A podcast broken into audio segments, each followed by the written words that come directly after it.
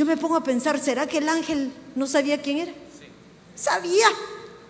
Pero muchas veces el Señor quiere preguntarte a ti, ¿quién eres?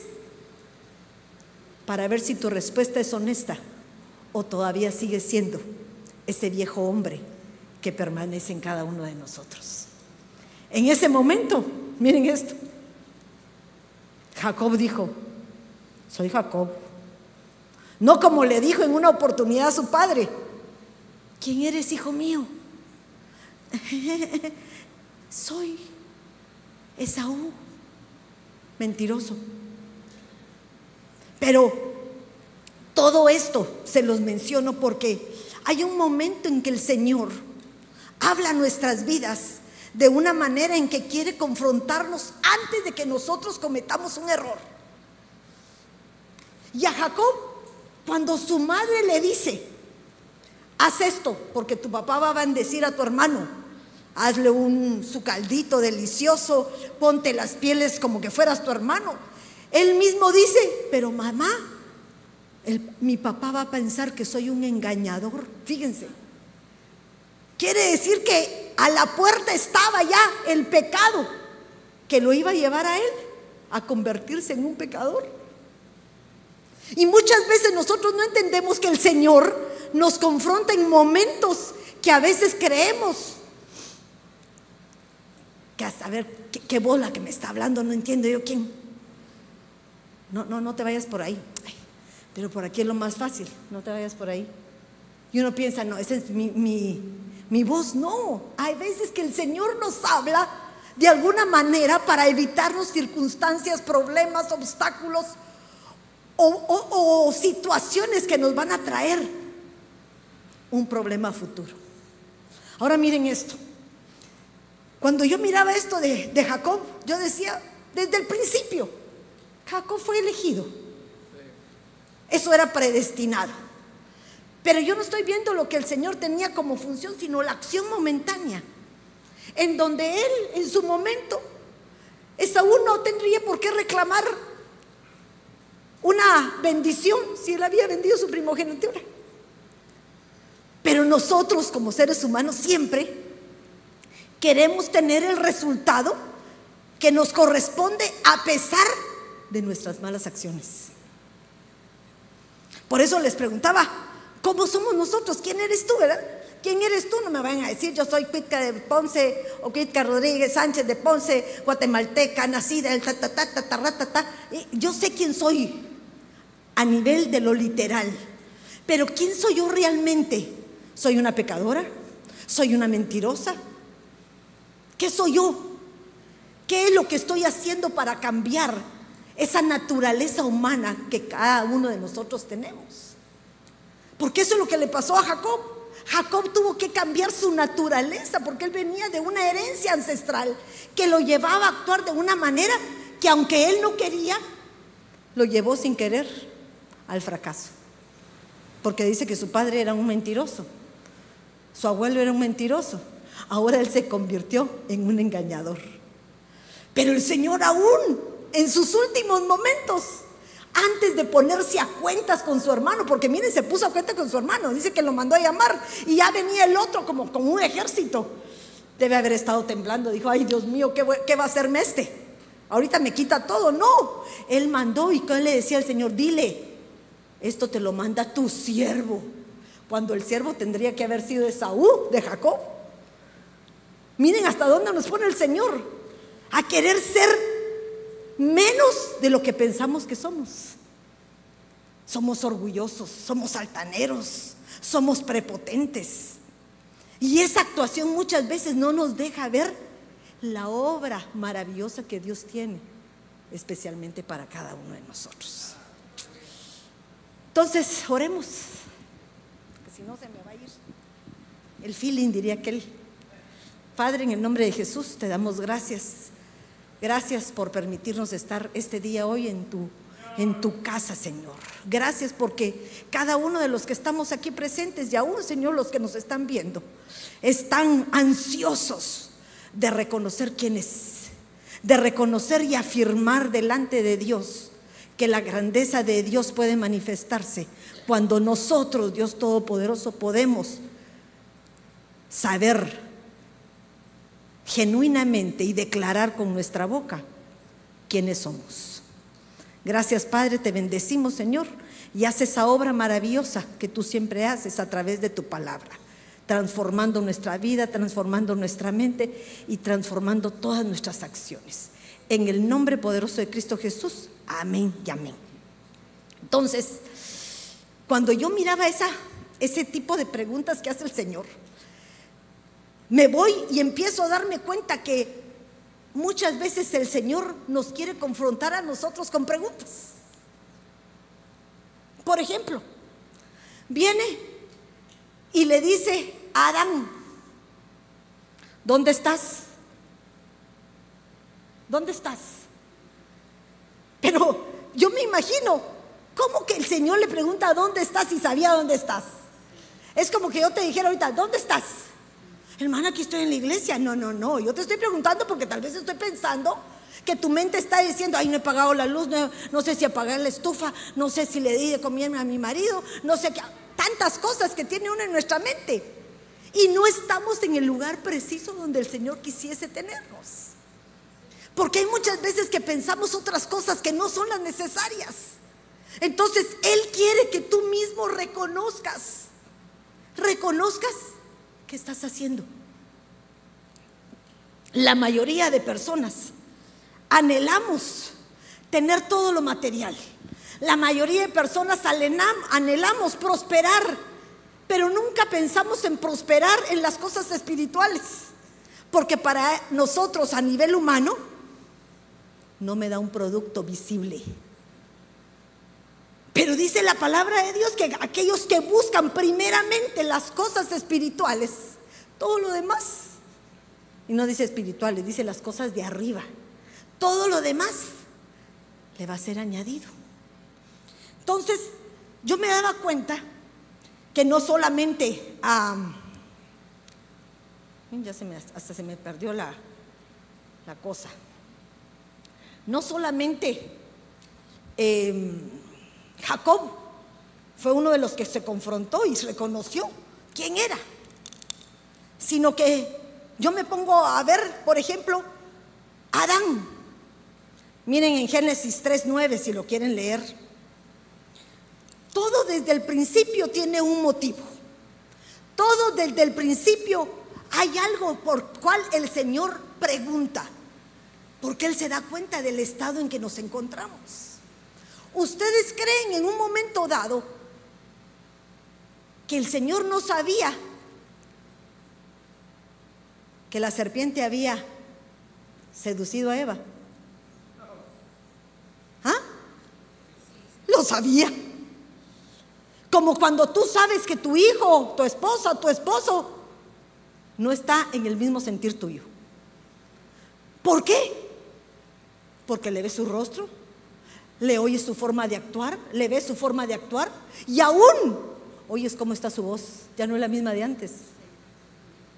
Por eso me llamaba a mí la atención que en creo que es en Cantares 2, que el Señor le dice a su amada, amada mía,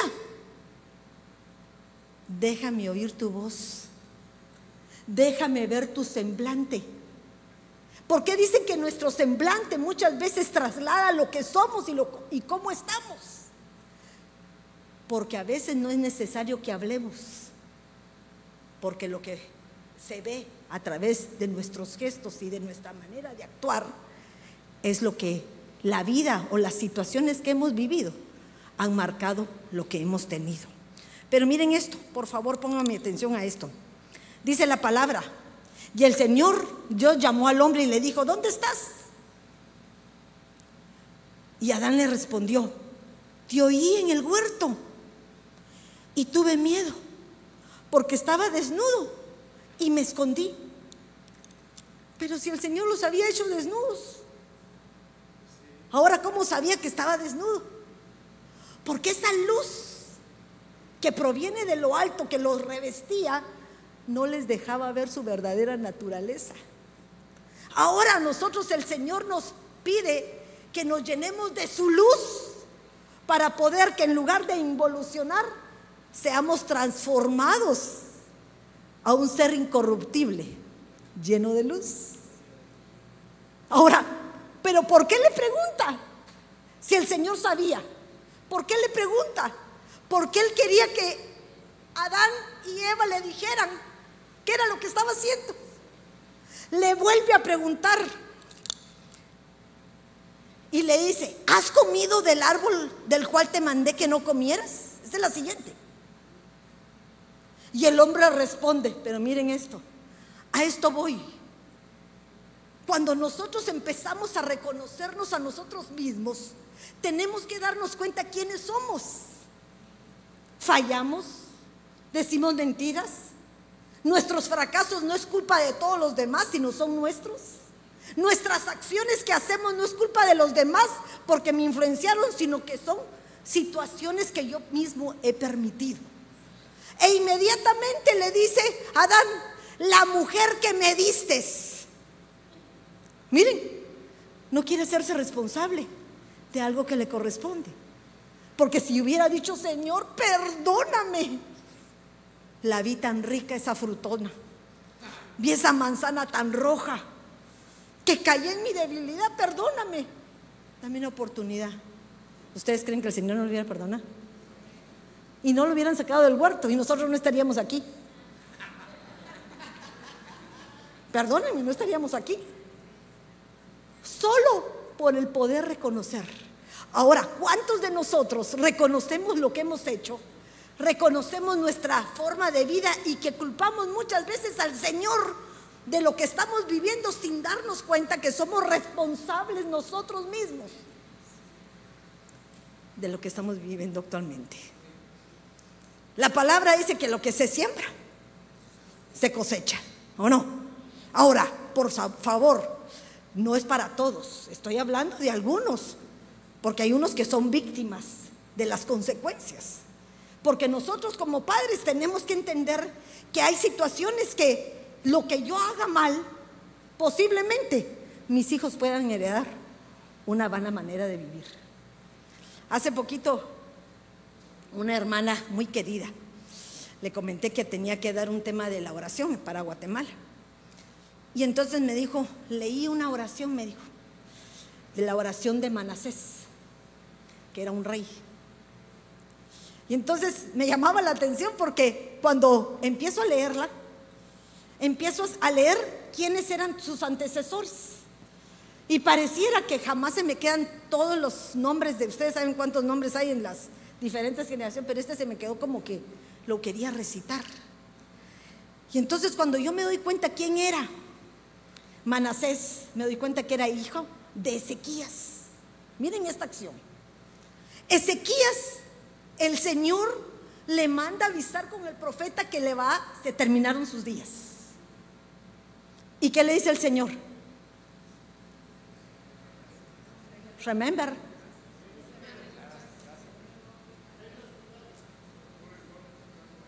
Pon en orden tu casa.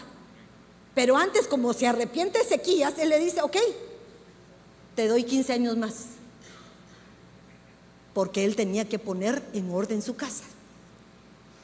Cuando el Señor le permite vivir un tiempo más, increíblemente, empieza a enseñarle a todos los babilonios los tesoros de su familia.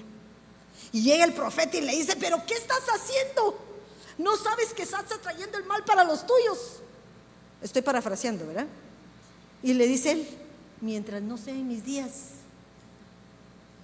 Y su familia. Ahora me paso al otro lado, me paso a Manasés.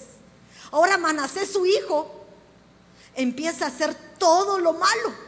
Porque hubo un babilónico, un mal que entró a la casa de Jehová y los malos hábitos fueron permitidos, por lo cual se convirtieron en idólatras. Y dice la palabra que Manasés hizo lo peor, lo peor, hasta sacrificó a sus propios hijos. Creo que en una parte, no me recuerdo dónde, dice que durante su reinado fue partido a la mitad Isaías con serrucho. Imagínense hasta, hasta dónde llegó destruía y mataba profetas. Pero el punto, lo que quiero decirles es que llegó hasta lo sumo, hasta que el Señor se cansó. Se cansa el Señor y se lo llevan cautivo. Pero les estoy diciendo esto porque muchas veces al no reconocer nosotros quiénes somos, el Señor no puede hacer su obra en cada uno de nosotros. Y viene este Manasés creyendo que era orgulloso, altanero, que creía que era lo todopoderoso, hizo lo contrario que tenía que hacer como un rey del pueblo escogido del Señor. Se lo llevan cautivo y dice que se lo llevaron con grilletes. Hasta algunos comentaristas dicen que le, pusieron una argolla en la nariz para doblegarlo y movilizarlo al lugar donde sus, los que lo tenían cautivo lo hicieran como quisieran, con cadenas, o sea que fue lo peor. Él empieza a darse cuenta quién era, que no era nada ante los ojos del Señor, que todo lo que había hecho era incorrecto y se arrepintió. Y a pesar de sus abominaciones, ¿qué dijo el Señor? Lo perdono. Miren eso. Y a veces no entendemos por qué el Señor perdona a un asesino, a un violador, a un adúltero. Pero si eso es mínimo a lo que hicieron otros. Ahora el problema no es ese, sino se arrepintió, pero lo que había hecho tuvo su resultado. Porque ahora su siguiente generación dice que hizo lo peor. ¿Cómo así, hermana? Pero qué, injusto el Señor. No, estos vieron el mal caminar de su padre y aprendieron una forma de vida.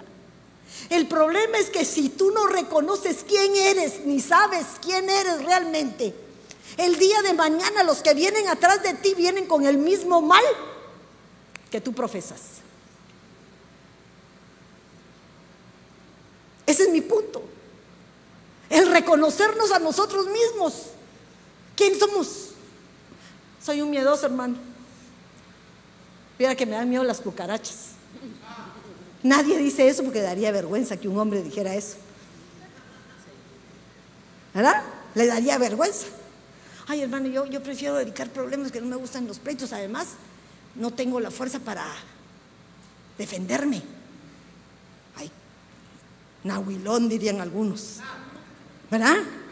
Pero está siendo honesto con sí mismo, que él no fue hecho para pelear, pero tal vez tiene otras armas en lugar de usar los puños, que puede ser una palabra de bendición que pueda doblegar corazones. O sea, situaciones que muchas veces uno no las descubre hasta que el Señor no nos confronta con esas preguntas en donde nos dice, ¿quién eres tú? ¿Sabes tú qué propósito quiero terminar en ti? ¿Sabes para qué estás en esta tierra? ¿Sabes por qué estás hoy aquí sentado? ¿Y qué sabemos si mañana ya no vamos a estar?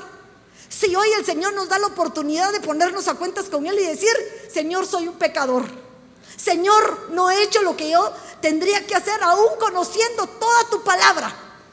Porque habemos muchos que conocemos todo. Hemos leído la Biblia tres, cuatro veces, pero ¿cuánto se nos ha quedado y cuánto hemos puesto por obra? ¿Verdad? Es que ese es el problema. Somos los grandes aquí en la iglesia y a la hora de la hora nuestra casa está echada patas arriba. ¿Y por qué? Porque muchas veces cometemos los errores que nos ponemos a cuenta nosotros, pero se nos olvida lo que sembramos atrás. Y esa siembra, tiene su resultado. Ahora, ¿qué es lo que nos pide el Señor? Que volvamos a sembrar. Porque así dice la palabra. No te canses de sembrar. Ni en la mañana ni en la tarde. Porque si una cosecha no da, la otra puede hacer que fructifique. Cuando yo entiendo eso, me doy cuenta que el Señor te dice, no dejes de trabajar, no dejes de seguir haciendo lo bueno delante de los ojos del Señor. Pero Señor, si me meten miles de zancadillas, ¿qué te importa que te pongan zancadillas y te caigas y te levantes nuevamente? No permitas que el enemigo, que está como león rugiente, buscando a ver cómo te destruye, te gane la partida. Cuando yo miraba la historia de Adán y Eva, miren cómo es de astuta la serpiente, porque dice que la serpiente fue un animal criado en el huerto por el Señor, ¿sí o no? Y fue la primera que se echa la pregunta. Esa es la primera que pregunta y le dice, como que el Señor te dijo que no comieras ese árbol. ¿Y por qué? Mentiras, hombre. Es como cuando alguien viene aquí a la iglesia y le dice, ah, mira, eh, yo quisiera hablar con la pastora. No, perdóname. ¿Quién te ha dicho que puedes ir tú sin permiso? ¿Quién te ha dicho que tú puedes ir sin permiso? Tenés que pasar primero por eh, la secretaria, luego por la diaconisa 2 y number 3, luego por el, el anciano perencejo y luego por el otro. ¿Quién te ha dicho eso? Si somos siervos del Señor y los siervos del Señor no tienen el orden para poder dictaminar que necesitas 100 jerarquías antes para llegar a Él.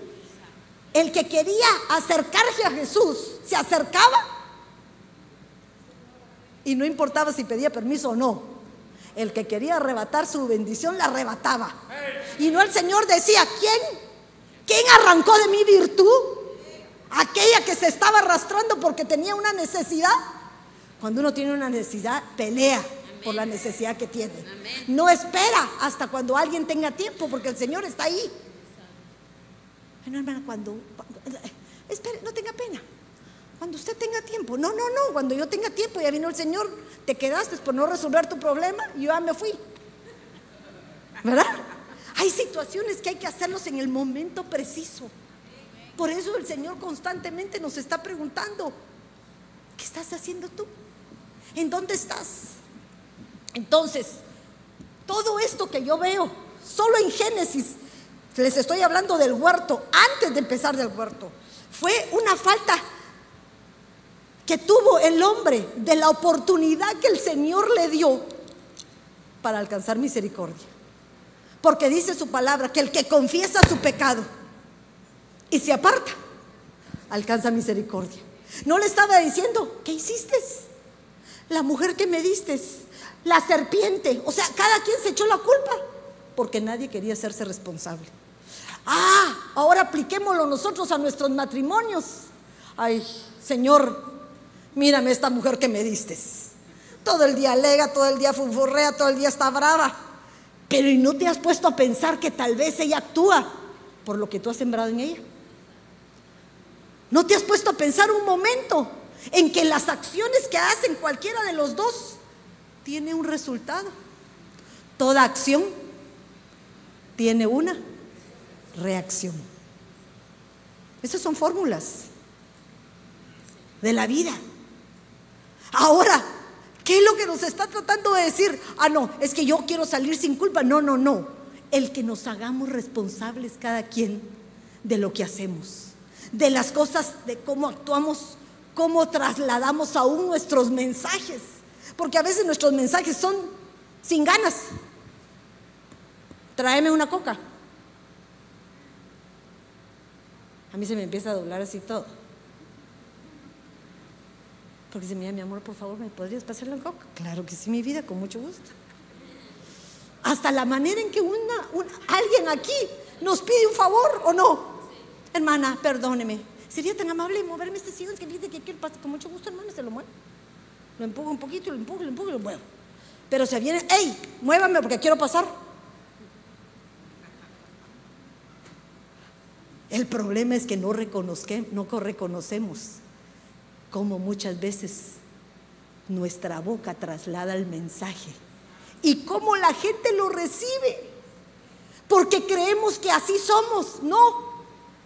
Dios nos trajo para que podamos ser cambiados para que pongamos más de nuestro empeño para ser diferentes. Ya no puede ser la misma persona que el Señor conoció hace 20 años. No puede ser la misma. Tiene que haber un cambio en ti. Tiene que haber algo diferente que pueda surgir. a través de todo lo que el Señor ha permitido que te traslade. Miren este otro que me llamaba la atención. Por ejemplo, hay alguien que me, llama mucho la atención. Quiero ver, a ver si me recuerdo aquí, lo tengo. Mm. Isaías. Isaías tuvo su llamamiento y miren lo que le dice el Señor. Después de oír la voz del Señor que me decía, ¿a quién enviaré? ¿Y quién irá por vosotros? Viene Isaías que sabía cuál era su propósito, sabía qué era lo que él quería porque tenía bien definido lo que él anhelaba. Dijo, envíame a mí, yo iré. ¿Sí dijo así o no? Sí. Ahora viene y vámonos a Moisés. Moisés, necesito que seas un libertador. Ay, a mí, Señor, pero si soy mudo, no puedo hablar, soy tartamuda. Empezó a decirse todos sus defectos. Pero si el Señor le estaba diciendo lo que tenía de bueno, iba a ser un libertador. Señor, tal vez la correcta respuesta hubiera sido, Señor, prepárame. Hazme apto para el trabajo que tú me has dado. Permíteme que no me enorgulleza por lo que me vas a dar, porque le di una jerarquía grande. Pero él solo vio sus defectos.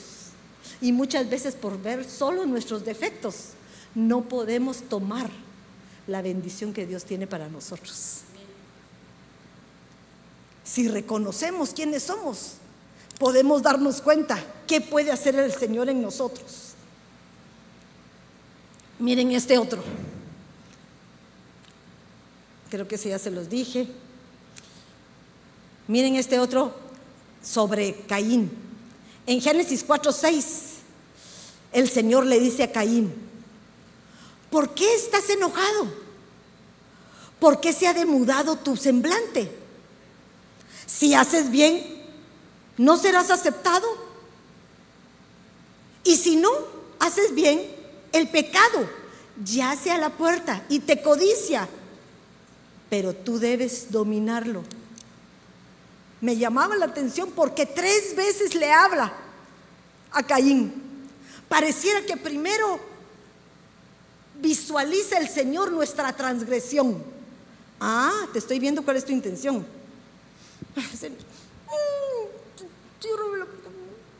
No quiero hablar.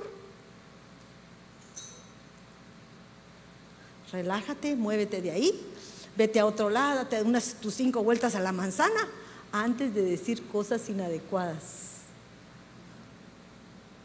¿Verdad? Porque ¿quién no? Pero miren que le dice, tu pecado yace a la puerta, le vio su semblante, le vio. Esa fue la primera pregunta y todavía no había cometido un error. Su error había sido que le disgustó que no le aceptaran su ofrenda. Pero su actitud fue altiva, altanera. ¿Cómo que a mí no? ¿Y quiénes somos nosotros delante del Señor? Él puede hacer con nosotros lo que quiera, porque Él conoce la intención de nuestro corazón y sabe cuál es el área que tiene que trabajar en cada uno de nosotros. Ninguna otra cosa. Pero miren la segunda pregunta, en 4.9. Entonces el Señor dijo a Caín, ¿dónde está tu hermano? ¿No lo sabía el Señor?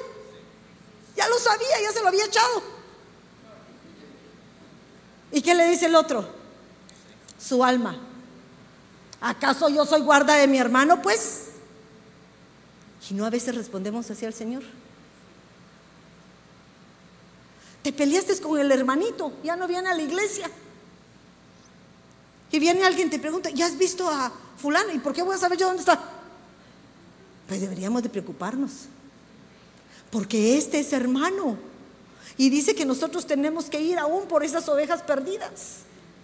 Aquellas que necesitan, tal vez que no tienen la estatura espiritual como la tienes tú.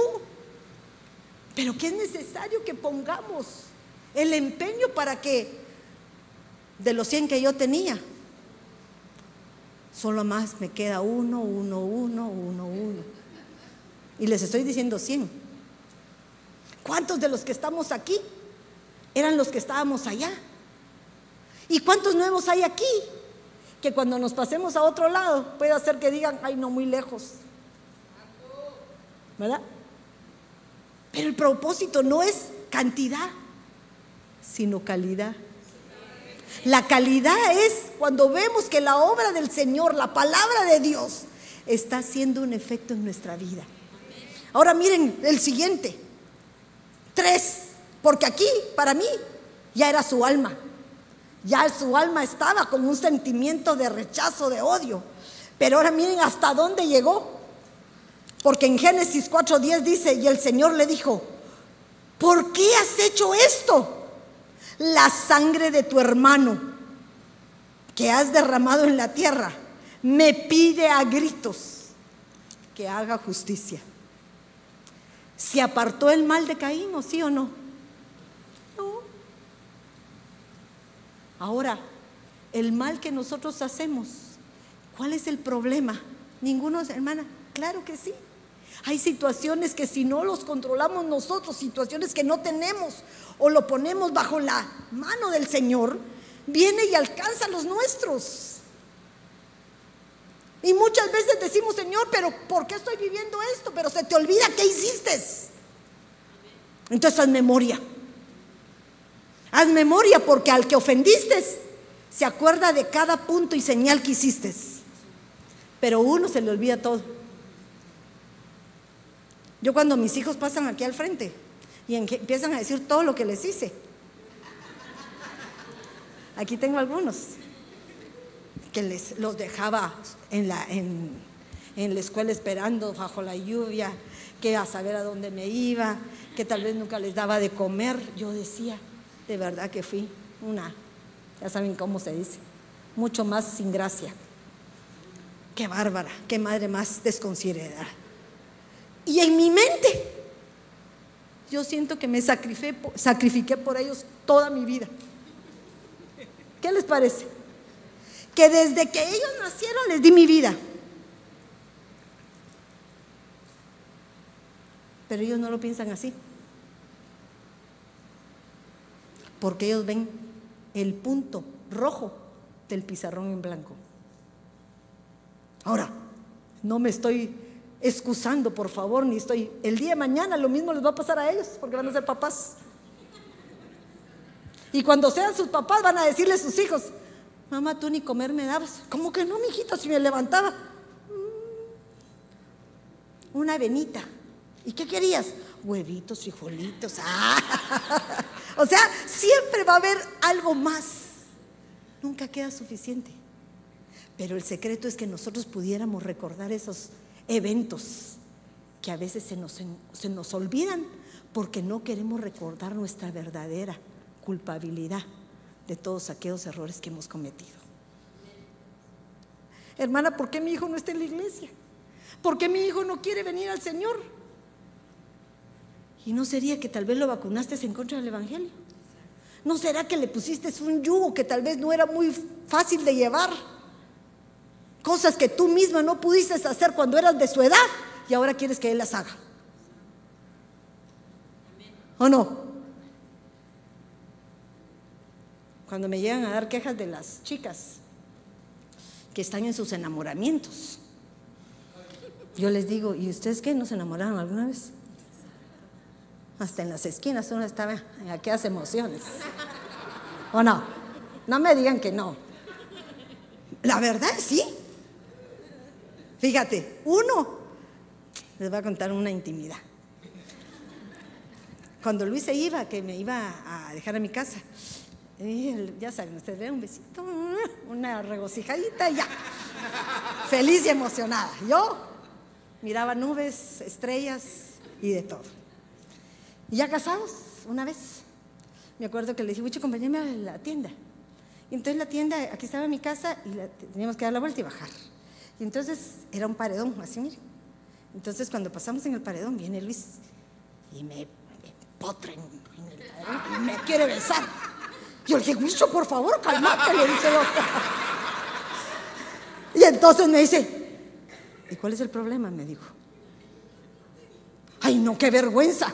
Ah, pero no me daba vergüenza antes. Ahora era mi marido. Miren eso, cómo nosotros tenemos una forma inadecuada de pensar. Si ahora ya era mi marido y me podía haber dado donde él se le diera la gana. ¿O no? Pero antes, ay Dios, buscaba dónde, no miraba, no había mucha luz. Aunque se rían patojos. Porque todos pasamos momentos así. Ahora, como ahora sos santa y pura, se te olvida de esos detalles. Se te olvida. Ahora, por favor, no lo estoy diciendo para que el joven diga, ah, entonces tengo derecho. No. Estoy diciendo para que podamos entender y aprender a manejar correctamente el rumbo de aquellos que amamos. No es con yugo, sino es con el perfecto amor. Haciéndoles entender que hay cosas que no es el tiempo.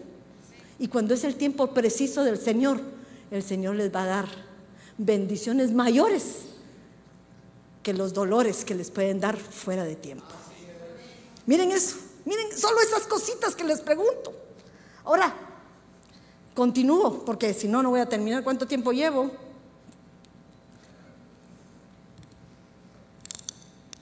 Miren este otro que me llamaba la atención. Una pregunta más del Señor. Saulo, Saulo, ¿por qué me persigues? Señor, ¿eres tú? ¿Qué es lo que le dice? Porque no quiero inventarme. Dice, y después de que todos caímos al suelo, oí una voz que me decía en el idioma hebreo, Saulo, Saulo, ¿por qué me persigues? Dura cosa te es dar cosas contra el aguijón. Yo entonces, dijo Saulo, ¿quién eres? miren, miren, qué, miren qué divertida su pregunta de él. ¿Quién eres, Señor? O sea que sí lo conocía. Me viene a hablar Ever. Su voz la conozco. ¿Quién eres, Ever? Quiere decir que sí lo conozco. Lo que pasa es que a veces no queremos oír lo que nos corresponde. Y este hombre tal vez el Señor ya se le había manifestado en otros momentos.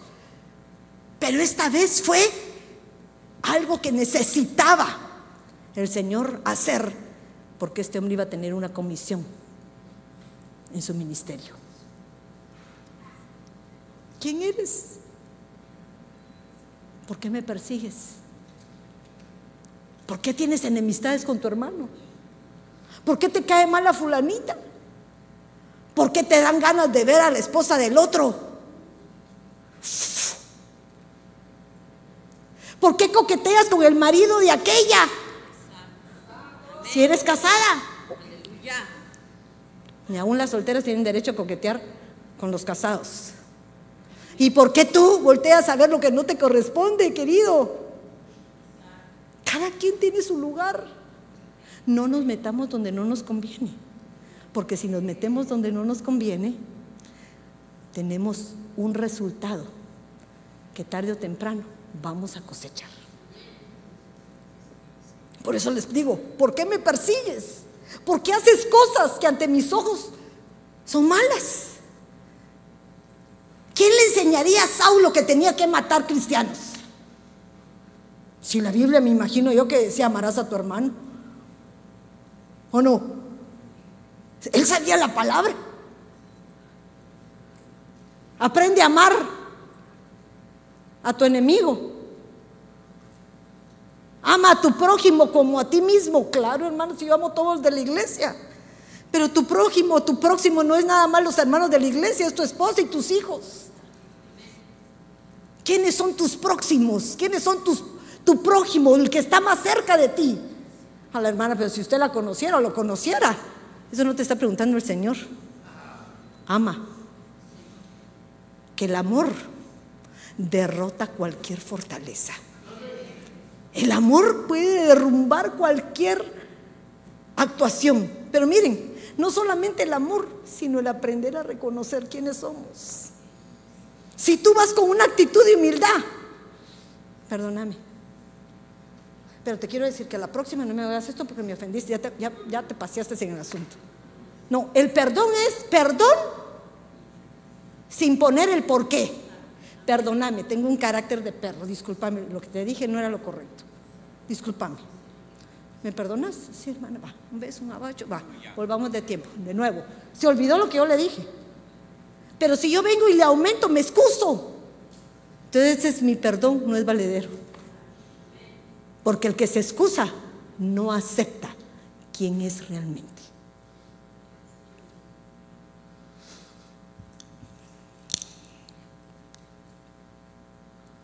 ¿Ya me tardé o no?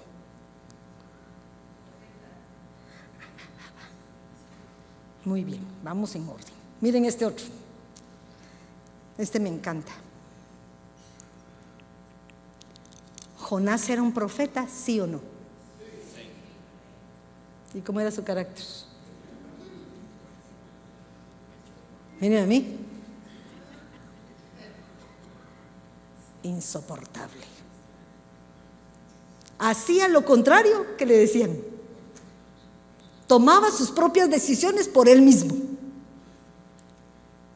El Señor lo mandaba a Nínive e iba a Tarsis. Y todavía,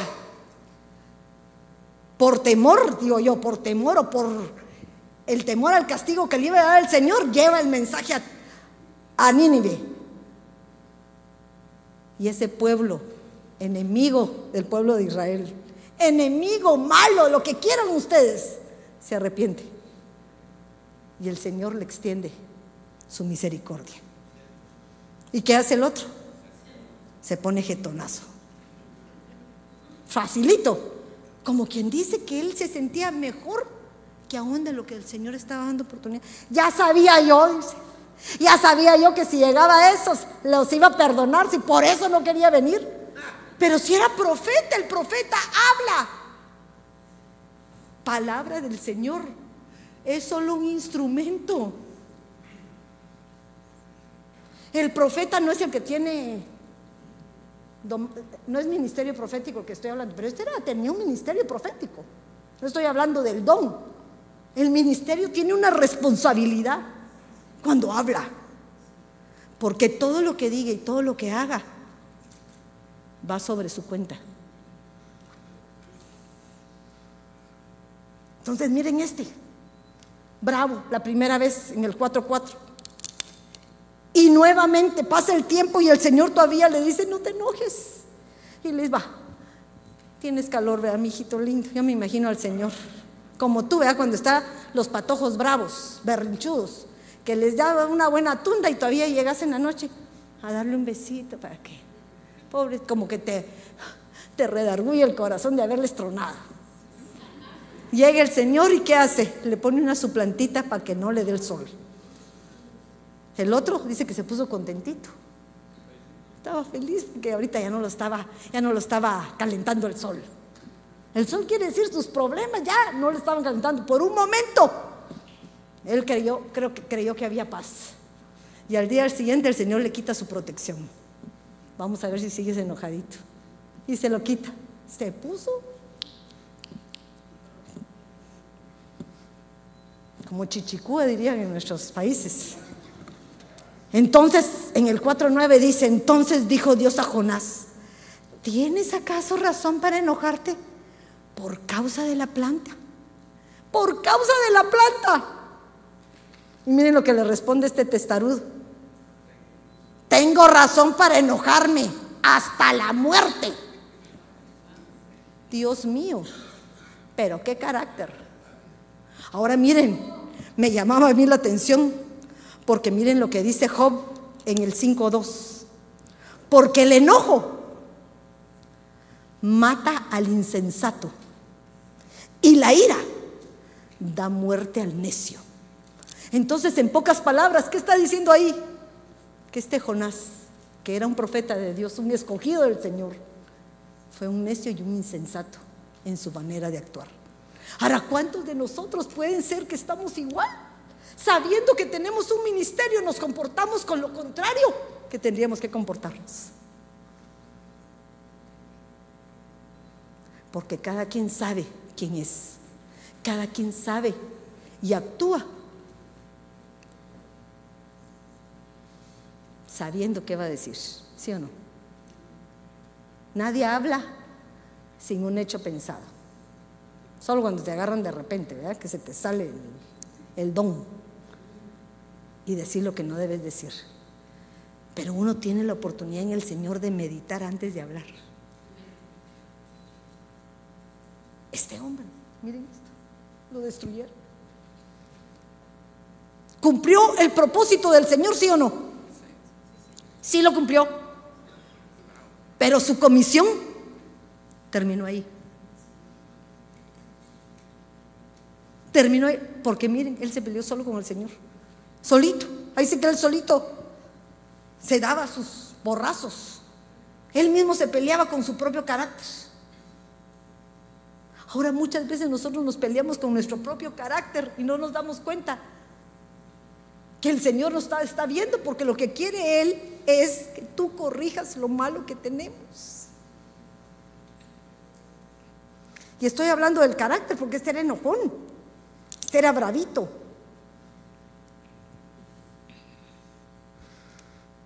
Miren esta otra, Elías. Dos veces le pregunta a Elías, ¿qué haces, Elías? ¿Qué haces? Porque después de que le dio su depresión, que el Señor lo sacó y le mandó de comer, camina 40 días y 40 noches y se vuelve a meter a otra cueva. Y entonces el Señor le dice, ¿qué haces ahí metido? Si él tenía un propósito que cumplir en el pueblo. Muchas veces nos paramos pensando que ese es el propósito del Señor en nuestras vidas. No, hay mucho más. Y me gustaba porque hay un comentarista que decía, entre las cosas decía, como que si dijese, Isaías, este no es tu lugar, estar metido en una cueva. Tu lugar es donde ha de vivir un profeta, en donde se te necesita. ¿Y dónde se necesita? En donde se necesita la exhortación para aquellos que están actuando de una manera inadecuada. Porque para eso eran los, los profetas en aquel tiempo. Ahora, todo esto que les menciono son situaciones que vivieron muchos en la Biblia. Pero hay algo que con esto quiero terminar, porque me llamaba la atención. En Miqueas 6:3, una pregunta que para mí me dolió mi corazón.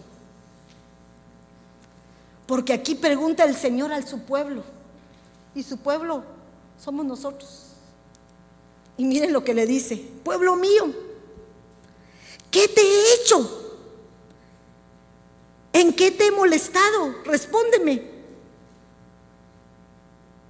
Si yo te he dado todo lo que has necesitado. Se los parafraseo. En otras versiones dicen, ¿qué te he hecho, pueblo mío? ¿En qué te he agobiado? Miren el estado humano. En la NTV dice, ¿qué te he hecho? Para que te canses de mí. Ahora, muchas veces pensamos que las cosas que nos suceden son porque el Señor te las ha mandado. Pero no te das cuenta que lo que te estás viviendo ahorita es el resultado de tus acciones. No es el Señor. ¿Qué te he hecho? Te prometí liberarte de Egipto, te saqué de Egipto. Te prometí llevarte a la tierra de Canaán, te llevé. Pero tu actuación en todo el caminar fue incorrecta. Ahora yo te pregunto, ¿qué nos ha dado el Señor si todo lo tenemos delante de Él? Lo único que nos pide es obediencia. Obediencia. Pero hermanas, yo le obedezco en todo. ¿En qué todo? Es que el todo de cada uno es diferente. Señor, yo no miento. Mentira, porque estás mintiendo. En cualquier momento mentimos. Miren esas pequeñeces que a veces uno no entiende. En cosas que siempre estamos justificando de las acciones que hacemos y nunca nos confrontamos con lo que tenemos que hacer. El día que uno diga, Señor, yo soy culpable. Me estoy hablando a mí, que soy peleonera, no con ustedes, con mi marido. Aunque no lo crean, uno se pelea con el esposo. De vez en cuando uno es humano, es hombre. La humanidad y en nosotros tenemos que pelear con eso. Tenemos que ponernos de acuerdo. Pero tanto uno como el otro. Ya basta de estar peleando. Si no vas a tener a la compañía más que a tu mujer y tú a tu esposo. Se acaban los hijos. Todos se van. ¿Y con quién te quedas? Diría Luis con la viejita. Se lo prohibí. Con mi mujeraza debe haber dicho ese día, nada que tu viejita. Yo no me siento vieja, le dije. No me estás diciendo vieja, le dije, pero no soy vieja. Pero el punto es esto. ¿Cómo te sientes? ¿Qué te cuesta aceptar y cambiar todo aquello que ha llegado a la destrucción y que ahora únicamente lo que haces es soportarte? Miren, soportarte.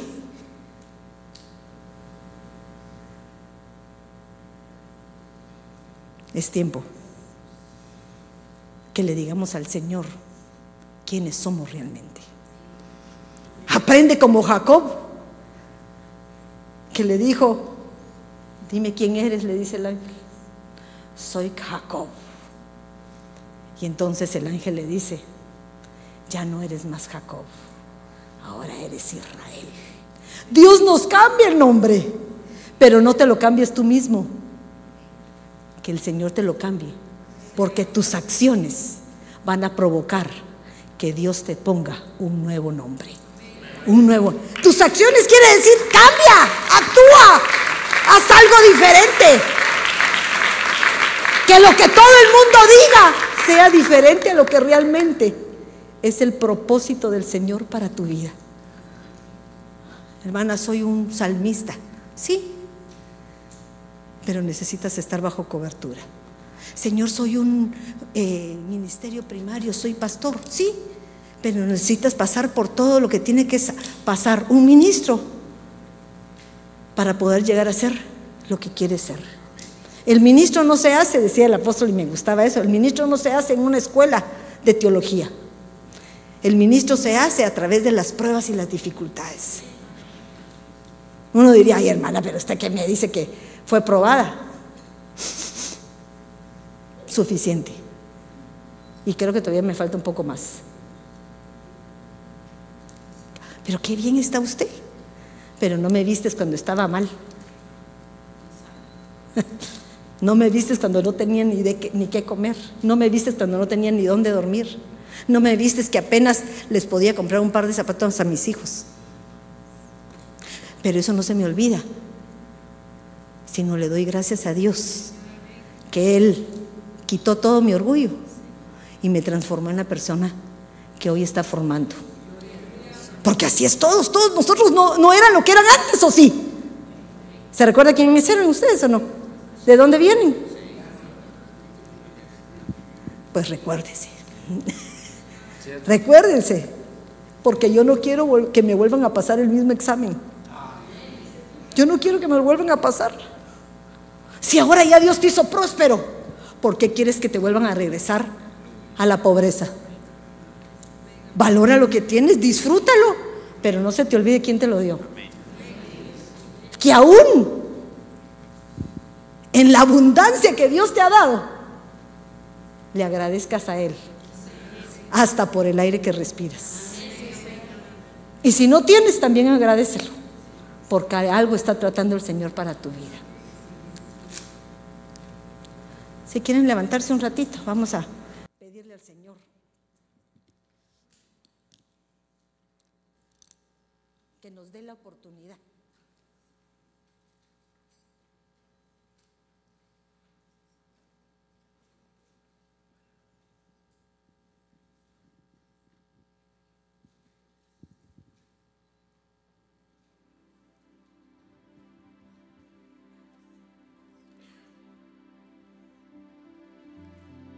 me llamaba la atención que en Ezequiel 37, 3 dice, y el Señor le dijo a Ezequiel, hijo de hombre,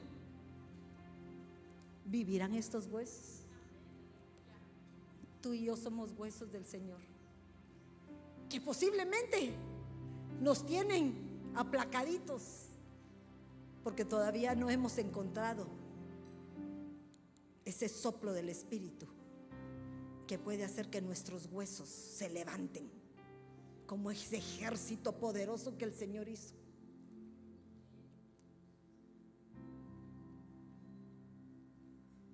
Y Ezequiel le contestó, Señor Jehová, tú lo sabes. Nosotros no sabemos nada. Nosotros no tenemos la respuesta muchas veces que quisiéramos tener. Por eso es tan difícil ir a pedir consejo. Porque uno va ya con la respuesta predispuesta en tu mente. Queriendo saber o escuchar lo que tú has planeado.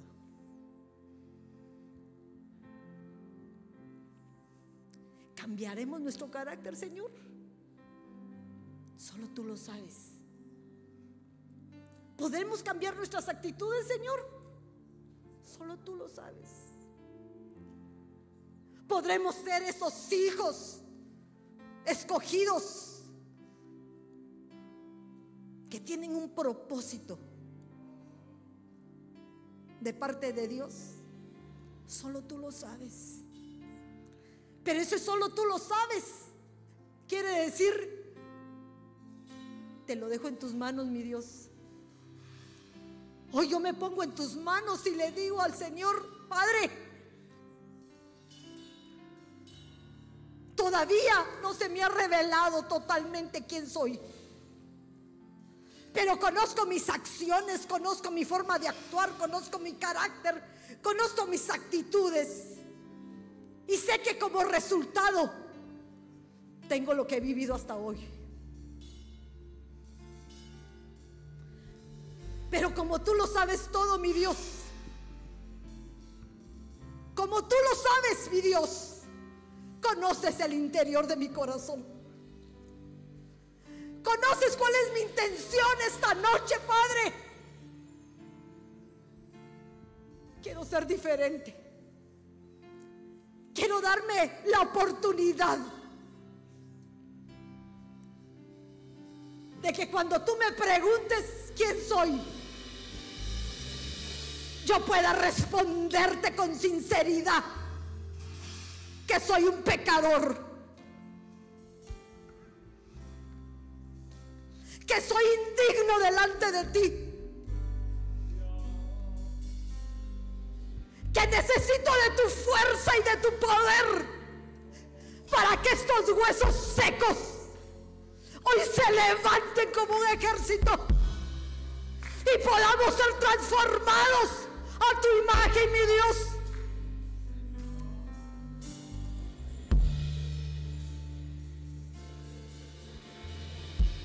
¿Hasta cuándo? Te diría el Señor, ¿hasta cuándo?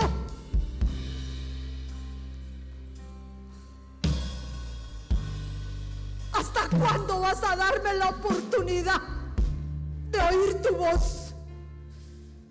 ¿Hasta cuándo voy a poder ver que tus acciones son contrarias a tu humanidad? ¿Hasta cuándo te dice hoy el Señor? vas a seguir negando quién eres realmente.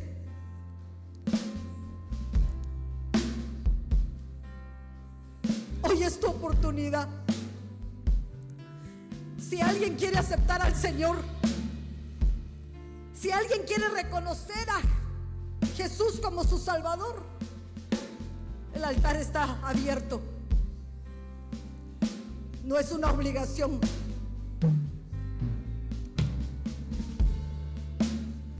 es una decisión. Pero de igual manera, si alguien quiere pasar al frente porque ya no tiene las fuerzas, si alguien quiere pasar al frente y decirle, Señor, yo necesito tu fuerza. Necesito reconocer quién soy realmente. Que traigas a mi memoria, mi Dios que traigas a mi memoria mis acciones. Que ya no las oculte más el enemigo. Tu sello en mi corazón. Si no quiero ponerlas delante de tu altar. Quiero derramarme delante de ti para poder vaciar, para poder clamar, para poder ser débil, para poder ser humillado, para no ser nada y que puedas formar lo mejor que tú puedes hacer de corazón. Hazme nuevo, por favor. Necesito mi Dios. Padre, vengo a Esta es mi oportunidad, Padre. Esta oportunidad en la que yo anhelo. ya no tengo a dónde ir. Esta oportunidad para que yo pueda aceptar Ven y quita las quién soy realmente. Este momento en que yo diga quién soy, esas ventanas de los cielos sean abiertas. Y tu perfecta unción pueda venir sobre mí a cambiar, a ponerme tu Santo Espíritu, ese poder que transforma, ese poder que perdona, ese poder que puede provocar cambios. Pero necesito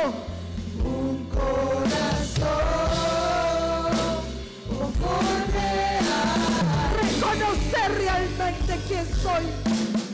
Ven amado y haz memoria, Señor. Quiero arrancar Nunca quiero de todos aquellos que estamos aquí al frente. que tu presencia es Vengo arrancando todo orgullo.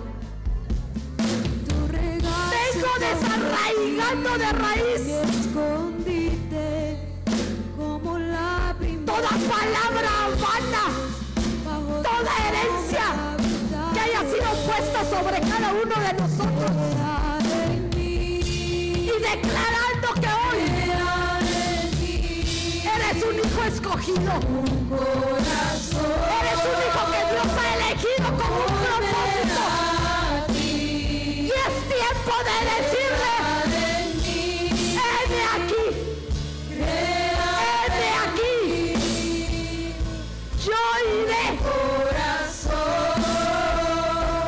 preguntes a dónde, no preguntes con quién.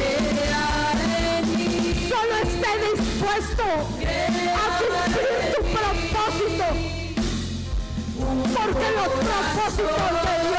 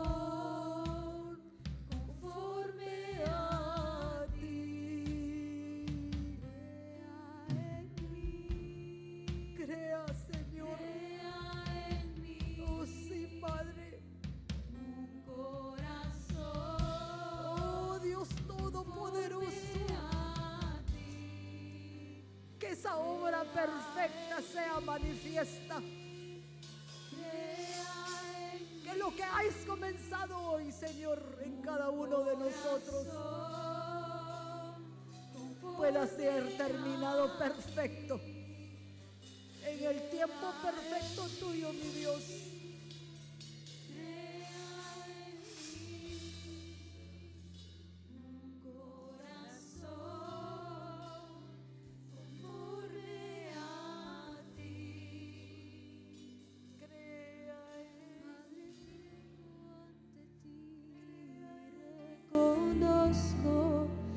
Señor. Contra ti. Gracias, Dios.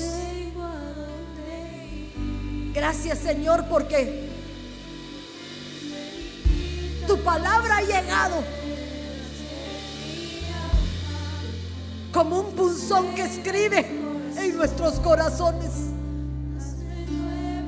Se ha convertido en un sello que hoy nos designa como hijos tuyos. Que esa marca sea la que nos diferencie de otros y que nos permite actuar conforme a tus misericordias, Señor. Hoy empieza un nuevo ciclo en nuestras vidas. Hoy has extendido tu cetro delante de nosotros. Hoy el Señor te ha preguntado, ¿qué es lo que deseas? Iglesia, que hasta la mitad del reino te daré. Pero no se te olvide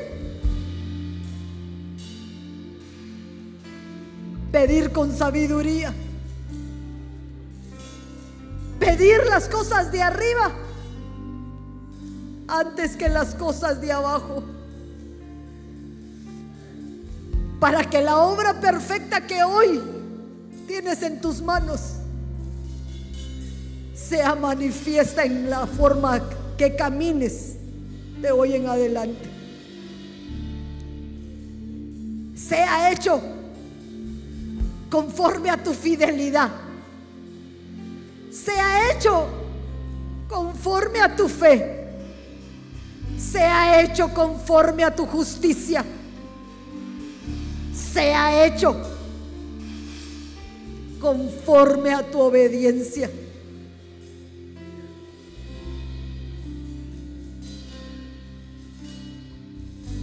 Sí, Señor. Creemos el que comenzó la obra la va a terminar. Solo recuerda no voltear atrás,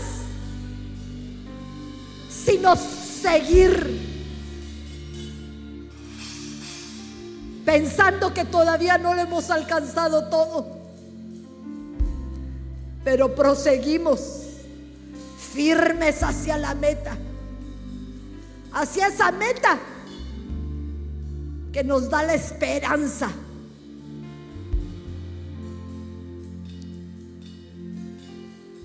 de que el premio está cerca. Gracias mi Señor. Gracias Padre.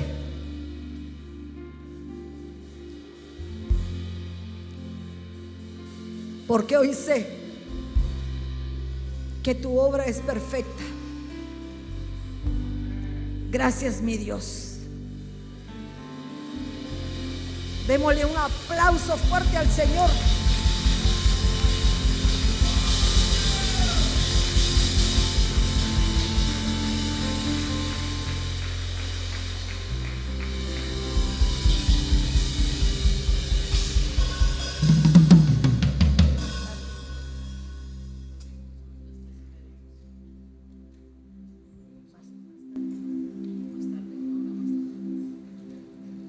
Gracias Señor. Creo que algo va a ser el Señor en nuestras vidas. Si tú lo crees, espera lo mejor para ti. Le damos gracias al Señor por un día más, por permitirnos estar aquí, porque éramos los indicados para este día. No es para muchos, dice, sino es para los escogidos del Señor. Y mm, los esperamos el domingo. El domingo el servicio va a empezar una hora más tarde, a las tres y media. Acuérdense que creo que ellos están de aniversario y me imagino que van a necesitar el, el púlpito, pero ya pronto va a acabar nuestro, ¿cómo se podría decir? No quiero decir nuestro sufrimiento, nuestra prueba nuestra prueba de perseverancia. Miren eso, ¿verdad? En lo poco fuiste fiel, sobre lo mucho te pondré. Entonces, esta vez lo poco que nos está dando, pero espérense lo que nos espera. Una grandeza sobrenatural. Démosle gracias al Señor que nos lleve con bien. Hoy tienen un fin de semana largo, pareciera. No sé todavía qué voy a hacer, pero algo voy a hacer. Padre, en el nombre de Jesús, Señor, nosotros estamos delante de tu presencia agradecidos. Agradecidos por cada instante que nos has dado, por cada momento, Señor, por cada palabra, Padre amado, porque la obra que tú empezaste la terminarás perfecta. Yo te suplico, Señor, que lleves a cada uno de estos siervos tuyos, Señor, a su casa con bien que lo que hoy han resuelto delante de ti, Señor, sea resuelto en la intimidad de su casa. Que lo que hoy se propusieron aquí, en lo secreto, sea público ahí afuera, Señor. Y que ese cambio genuino que hoy te suplicamos, que clamamos a ti, para que cambiaras nuestro corazón, Señor, sea visible como testimonio de tu perfecta obra en el nombre poderoso de Cristo Jesús, lleva a cada uno con bien. Pon vallado de fuego a su alrededor, Señor. Y que este fin de semana, Padre amado, sea un fin de semana lleno de bendiciones, lleno de amor, lleno de todo aquello, Señor, que no hemos tenido antes, sino que hoy se convierte en la cosecha que hoy hemos recibido. Padre, Sabemos que tú estás con nosotros. Llévalos con paz, con bendición y los esperamos el domingo con un corazón dispuesto para recibir lo que tú tienes para cada uno de nosotros. Que Dios me los bendiga, que tengan muy feliz noche y los esperamos el domingo a las 3 y 30. Es una horita más. Si se vienen por acá, se comen un su pollo loco